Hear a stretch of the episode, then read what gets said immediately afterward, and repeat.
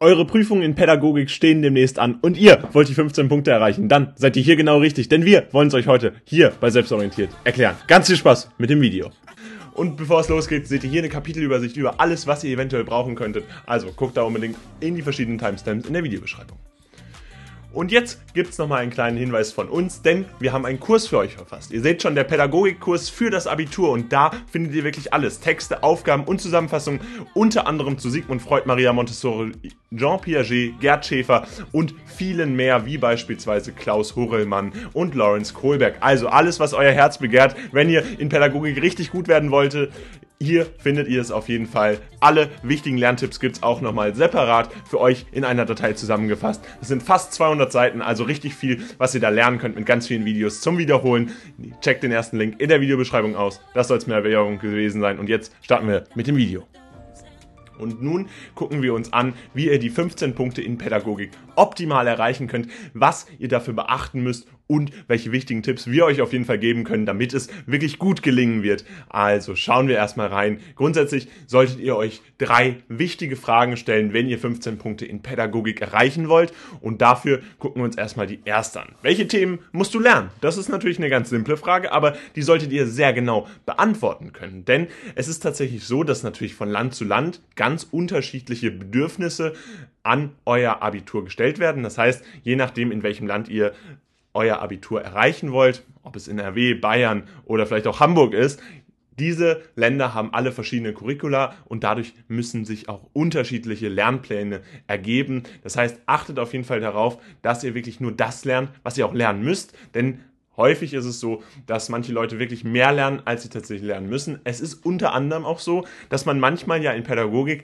extra Themen macht, die aber gar nicht in einer Abiturklausur abgefragt werden können, weil euer Lehrer oder eure Lehrerin diese eventuell zusätzlich gemacht hat, ohne dass es tatsächlich Teil des Lehrplans war und einfach nur um euer Hintergrundwissen ein bisschen aufzufrischen. Also gleicht unbedingt die tatsächlich geforderten Themen mit den Themen ab, die ihr euch vorbereiten wollt, die ihr tatsächlich vorbereitet habt. Das heißt, da müsst ihr auf jeden Fall auch den Fokus richtig le legen und guckt natürlich auch, was sind die größeren Themen, was sind die kleineren Themen. Die größeren Themen solltet ihr natürlich zuerst lernen und die kleineren Themen, die solltet ihr natürlich auch lernen und auch gewissenhaft lernen, aber die sind natürlich in der Priorisierung eher weiter hinten. Und da seht ihr auch schon die nächste Frage. Welche Themen musst du priorisieren? Guckt euch vielleicht die letzten Abiture an, guckt euch an, welche verschiedenen Themen drankamen und wie häufig diese Themen abgefragt wurden. Und dann werdet ihr feststellen, zum Beispiel Sigmund Freud oder Erik Erikson sind natürlich ganz wichtige Themen, die immer wieder in Pädagogik abgefragt werden und dementsprechend auch priorisiert werden sollten. Dagegen ist vielleicht ein Modell nach Heidmeier weniger relevant, weil es in den letzten Jahren weniger abgefragt wurde. Trotzdem solltet ihr es nicht komplett vernachlässigen, sondern entsprechend einfach eine Priorisierung machen, nach der ihr dann handeln könnt, nach der ihr agieren könnt. Und das ist ganz zentral, um entsprechend diese 15 Punkte in Pädagogik zu erreichen. Zudem ist natürlich noch ein wichtiger Tipp. Bei mündlichen Prüfungen gilt besonders, gibt es Dinge, auf die dein Lehrer oder deine Lehrerin besonderen Wert legt. Das heißt, häufig habt ihr ja wie so ein Vorgespräch bei der mündlichen Prüfung nochmal einen extra Vorbereitungstag und da solltet ihr vielleicht so ein bisschen raushören, gibt es Dinge, auf die mein Lehrer oder meine Lehrerin besonders achtet? Ist der besonders was wichtig? Worauf sollte ich achten bei meiner Vorbereitung? Also versucht auch so ein bisschen die Lehrkraft einzuschätzen, um daraus dann letztendlich auch ableiten zu können, worauf ihr einen besonderen besonderen Fokus legen müsst. Das gilt natürlich für alle Sachen, die ihr hier macht. Ihr solltet immer wissen, worauf legt eure Lehrkraft einen besonderen Fokus. Und das hat natürlich auch zur Folge, dass dann letztendlich eure schriftlichen, aber auch eure mündlichen Noten besser werden und dementsprechend hier solltet ihr diese Taktik auf jeden Fall anwenden. Darüber hinaus ist eine Darstellung der Themen mit korrektem und fachbezogenen Vokabular in Pädagogik besonders wichtig. Warum ist das jetzt besonders wichtig? Denn in Pädagogik haben wir ja tatsächlich sehr viele Fachbegriffe und diese verschiedenen Fachbegriffe solltet ihr unbedingt auswendig lernen und auch erklären können. Weil sonst ist es tatsächlich so, dass ihr in Pädagogik ganz viele Punkte abgezogen bekommt, einfach nur weil ihr ein Thema nicht konkret wiedergeben könnt und dadurch natürlich so ein bisschen der Eindruck entsteht, ihr hättet das Thema gar nicht verstanden. Und damit ihr das verhindern könnt, ist es natürlich ideal, wenn ihr fachbezogenes Vokabular richtig einsetzen könnt und die Darstellung der Themen dann auch mit dem richtigen und korrekten fachbezogenen Vokabular gelingt.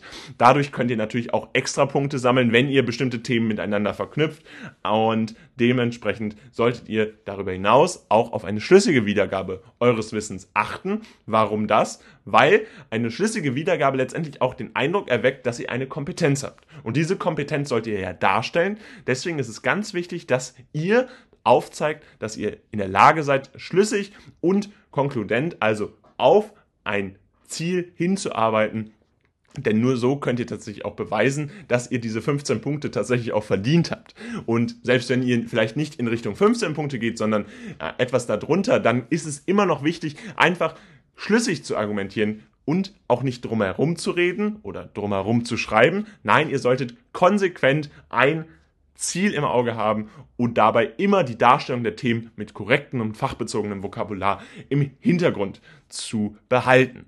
Außerdem, ganz wichtig, und da kommen wir jetzt tatsächlich in die 13 bis 15 Punkte Region, versucht die Inhalte mit echten Fallbeispielen zu verknüpfen. Beispielsweise, wenn ihr in der mündlichen Prüfung seid, werdet ihr häufig zur Montessori-Pädagogik gefragt. Und da könnt ihr natürlich, wenn ihr etwas darstellt, ganz kurz auch mal den Verweis machen, so ähnlich wird das in unserer Schule auch umgesetzt. Oder so und so wurde das in der einer bestimmten Schulform auch mal umgesetzt und da und da sind die Vor- und Nachteile. Habt sowas immer im Hintergrund, denn so könnt ihr tatsächlich beweisen, dass ihr das Wissen nicht nur wiedergeben könnt, sondern dass ihr im aufgabenbezogenen Bereich 3, in diesem aufgabenbezogenen Kriterium ähm, AFB Anforderungsbereich 3 seid. In diesem AFB 3 kommt ihr dann wirklich auch in die Einser-Schiene, kommt eventuell sogar auf die 15 Punkte in Pädagogik und da ist es natürlich ganz wichtig, echte Fallbeispiele zu kennen, äh, mehrere Themen miteinander zu verbinden zu können und dadurch natürlich eure Kompetenz unter Beweis zu stellen. Das ist ganz zentral, um hier in diese große 15 Punkten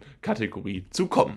Und letztendlich wollen wir euch auch nochmal ganz, ganz wichtigen Hinweis zum Schluss mitgeben. Erinnert euch an euer Gelerntes. Ihr müsst in der Prüfungssituation, sei es das schriftliche Abitur oder auch das mündliche Abitur, ganz konkret an das denken, was ihr gelernt habt. Bleibt ruhig dabei. Bleibt ruhig in der Prüfungssituation. Euer Lehrer oder eure Lehrerin in der mündlichen Prüfung wollen letztendlich die beste Note für euch erzielen. Die wollen, dass ihr gut seid. Und das müsst ihr unter Beweis stellen, denn ihr habt gelernt und ihr wisst auch, dass ihr gelernt habt und dementsprechend versucht euch nicht irgendwas vorzustellen, was ganz schrecklich ist oder was alles schieflaufen könnte, denkt einfach daran, dass es super laufen wird, dass alles positiv ist und dass ihr am Ende eine super Note habt, mit der ihr dann aus dem Abitur rausgeht und ganz stolz drauf sein könnt. Also, wir wissen, ihr lernt, wir wissen, ihr habt die Motivation, das zeigt alleine schon, dass ihr bei diesem Video dabei wart und dementsprechend bleibt ruhig und engagiert euch in eurer Prüfungssituation, um die 15 Punkte in Pädagogik zu erreichen.